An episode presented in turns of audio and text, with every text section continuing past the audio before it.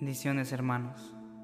En este tiempo tan bello y tan hermoso que el Padre nos permite estar, el Eterno me decía una palabra justamente, hállame y yo te daré la puerta, te entregaré los secretos del reino.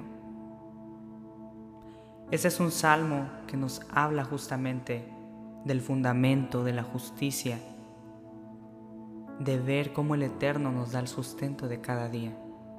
Y esto mismo, en la parte profética, Yeshua, Jesús, como lo hemos conocido a lo largo de la historia, hemos comprendido que Él es nuestro refugio. Y quiero leer el Salmo 11. Empieza diciendo, en el Señor hallo refugio. ¿Cómo pues se atreven a decirme, huyan al monte como las aves?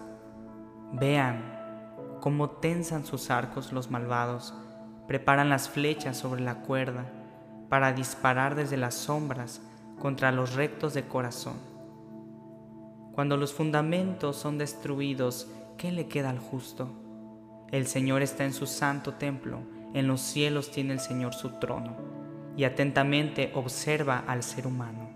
Con sus propios ojos lo examina. El Señor examina justos y a malvados, y aborrece a los que aman la violencia hará llover sobre los malvados ardientes brasas y candente azufre. Un viento abrasador será su suerte. Justo es el Señor y ama la justicia, pero eso los íntegros contemplarán su rostro. Hay una palabra en la carta a los Gálatas, capítulo 5, del 7 al 9, que me gustaría que me acompañaran. Dice así, ustedes estaban corriendo bien ¿Quién los estorbó para que dejaran de obedecer la verdad? Tal instigación no puede venir de Dios, que es quien los ha llamado. Un poco de levadura fermenta toda la masa. Yo por mi parte confío en el Eterno, que ustedes no pensarán de otra manera. Y aquí el apóstol Pablo nos está ilustrando claramente Siempre hemos leído el versículo 9, pero nos saltamos el verso 7, que nos dice, ustedes que estaban en la buena carrera, ¿qué fue lo que les estorbó para que dejaran de obedecer la verdad? Y cuando nos confirma que un poco de levadura leuda todo nuestro corazón. Amados hermanos, los justos en el Eterno, los justos en el Señor pasan pruebas. Hay momentos de dificultades que queremos tirar la toalla. Hay momentos donde produce ansiedad en nuestro caminar con Yeshua, con el Eterno. En estos mismos momentos podemos estar pasando una grande prueba. Pero he dejado este audio para decirte estas palabras que se encuentran en la Escritura la justicia debemos practicar, pero sobre todo vivirla, vivir la justicia.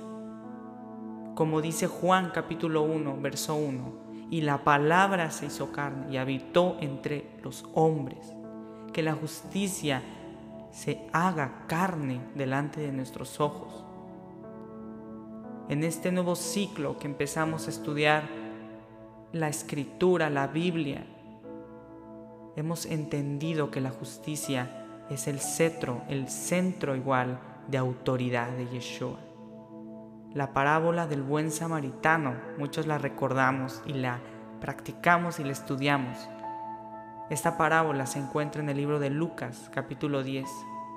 Y cuando vemos la historia que narra la vida de un hombre que se dirige de Jerusalén hacia Jericó, Hubo muchísimas adversidades en el camino, pero en ese camino este hombre es tomado por ladrones. Se le fue quitado todo. Dice la palabra que inclusive lo dejaron casi muerto. El texto continúa diciendo que hombres lo vieron pasar por ahí, por el camino, y uno de ellos fue un sacerdote, pero siguió recto. Después nos menciona que fue un levita Aquellos fueron los protagonistas en la historia. Pasaron su camino hacia el templo, probablemente, sin voltear a ver a su hermano. Al final llega un hombre conocido como el buen samaritano, quien le brinda su ayuda en el camino y le da hospitalidad, inclusive paga por él, pagó un rescate por él. ¿Cómo conectamos el Salmo 11 con la parábola del samaritano que Israel iba a ser maltratada, iba a ser excluida, iba a ser semi muerta? Pero Yeshua le dice, levántate, Talita Kumi, levántate como el hombre samaritano quien vino a sanar, a restaurar y a dar libertad al cautivo y sobre todo a recuperar su herencia. Hermanos, aquí la escritura es muy clara. La palabra en Lucas capítulo 10 dice, y vinieron los expertos en la ley, los expertos en la Torah. Pero cuando estamos en la obediencia al mandamiento, debemos confirmar a través de Yeshua el practicar la justicia y la bondad, que nunca se nos olvide el estar en su presencia.